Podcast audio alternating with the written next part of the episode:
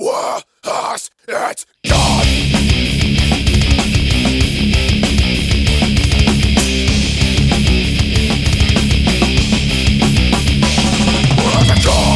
Instead of the cross We're after cold of it was the past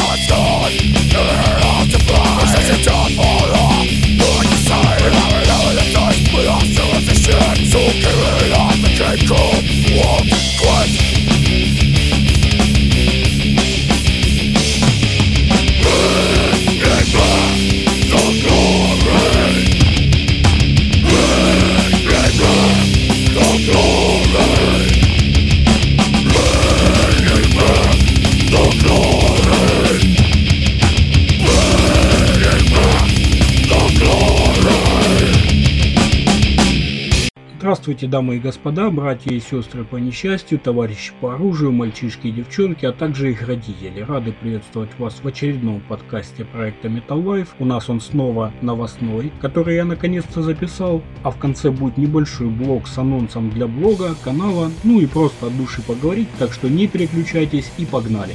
Участники немецкой фолк-группы Corvus Corax создали параллельный металлический проект, получивший название Corvus Corax Era Metallium. Полноформатный альбом, который будет носить одно с проектом название, увидит свет 4 сентября. Американский вокалист Джефф Скотт Сота выпустил неанонсированный концертный альбом на всех цифровых платформах.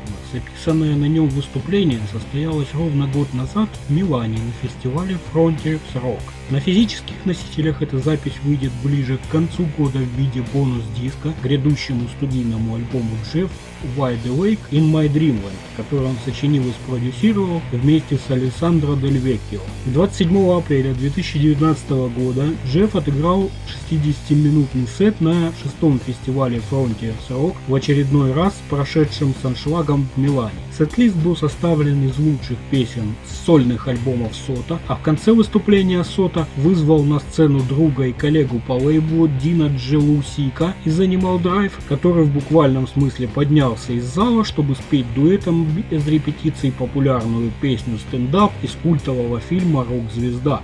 Вокалист Камелот Томми Каревик и вокалистка и автор песен Cobra and the Кобра Пейдж официально поженились 4 апреля. Они сообщили об этом 25 апреля в совместном чате на Facebook Live. Басистка и вокалистка Фернанда Лира и барабанщица Луана Деметта покинули бразильскую трэшевую группу Нервоза. Они объявили об этом в соцсетях. Единственная оставшаяся участница, гитаристка Прика Амарал, написала, что группа продолжит свое существование и что ее новые музыканты будут объявлены в ближайшее время. Прика основала Нервоза в 2010 году, Фернанда заняла место басистки и вокалистки в июне 2011 года, а Луана присоединилась в 2017. До этого в группе были три других барабанщиков. В 2012-м Нервоза подписали контракт с Napalm Records и выпустили на этом австрийском лейбле три альбома в 2014, 16 и 18 годах. Обзор на самый свежий, кстати, есть у нас в блоге.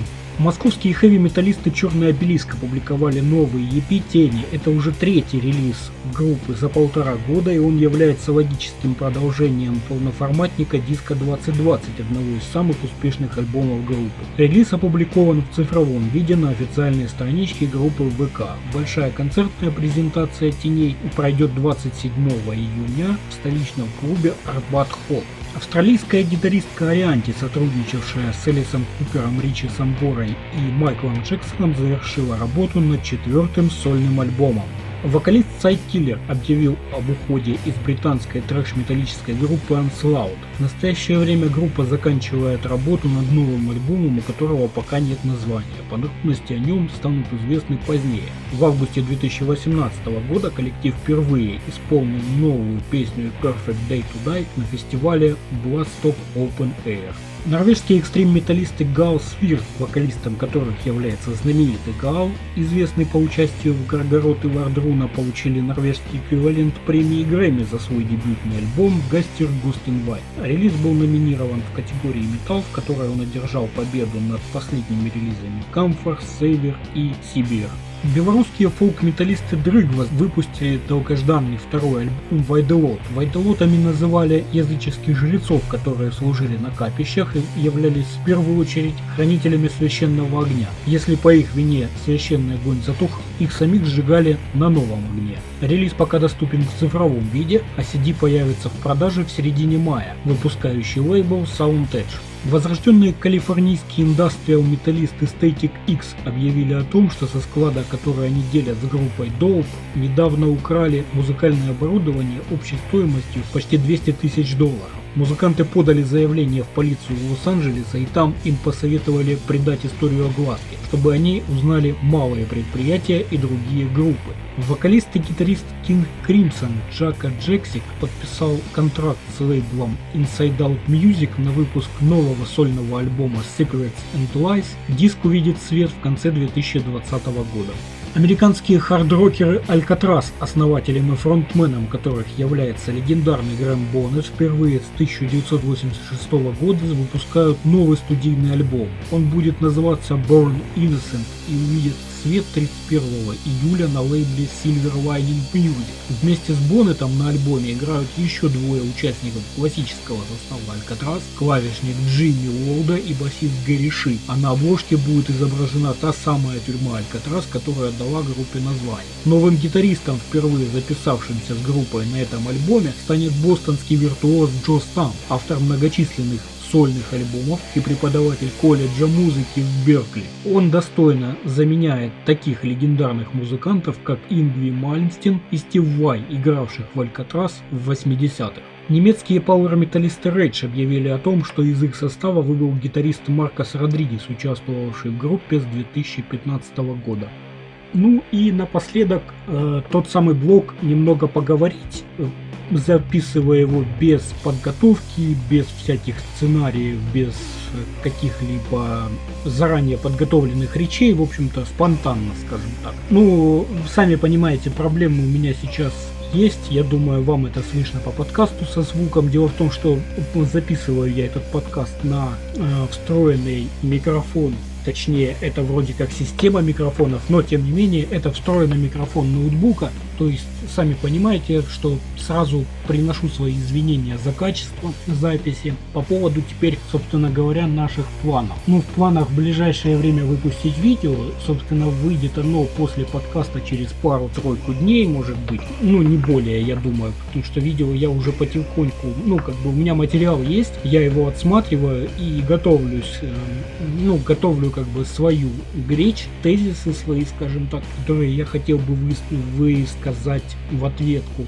Вот, оно немного, конечно, будет холиварное, я сразу извиняюсь за это. Вот, ну и по поводу того, собственно говоря, что еще ожидается. Обзор в ближайшие несколько дней выйдет.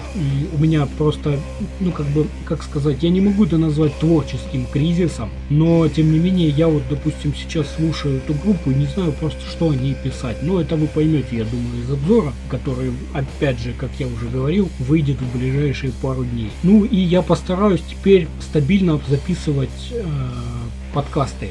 В общем, вот такие дела. Обязательно всех поздравляю э, с праздниками, Днем Победы. Думаю, для э, вас он так же, как и для меня, именно День Победы, а не какой-то там День скорби и примирения. Я, по крайней мере, на это очень надеюсь. Но если даже День скорби и примирения, то я вас все равно поздравляю, блядь, с праздником. Не забывайте подписываться на наш YouTube канал, социальные сети, делитесь подкастом и постами с друзьями и знакомыми, подписывайтесь на каналы в Телеграме, Аське, Яндекс Мессенджере, Дискорде, Тамтаме. Ссылки есть в нашем блоге в разделе «Контакты» и на главной странице. Нам будет приятно знать, что все наши усилия не уходят в пустоту. А если у вас есть желание и возможность поддержать проект материально и тем самым поспособствовать нашему развитию, в том числе покупке микрофонов, оптики, света, то вы всегда можете можете ознакомиться со страницей о нас в блоге. Там есть вся необходимая информация. В общем, подписывайтесь, ставьте лайки, делитесь подкастом и постами с друзьями, знакомыми, а также пишите отзывы. Слушайте хорошую музыку и не слушайте нехороших людей. До скорых новых встреч!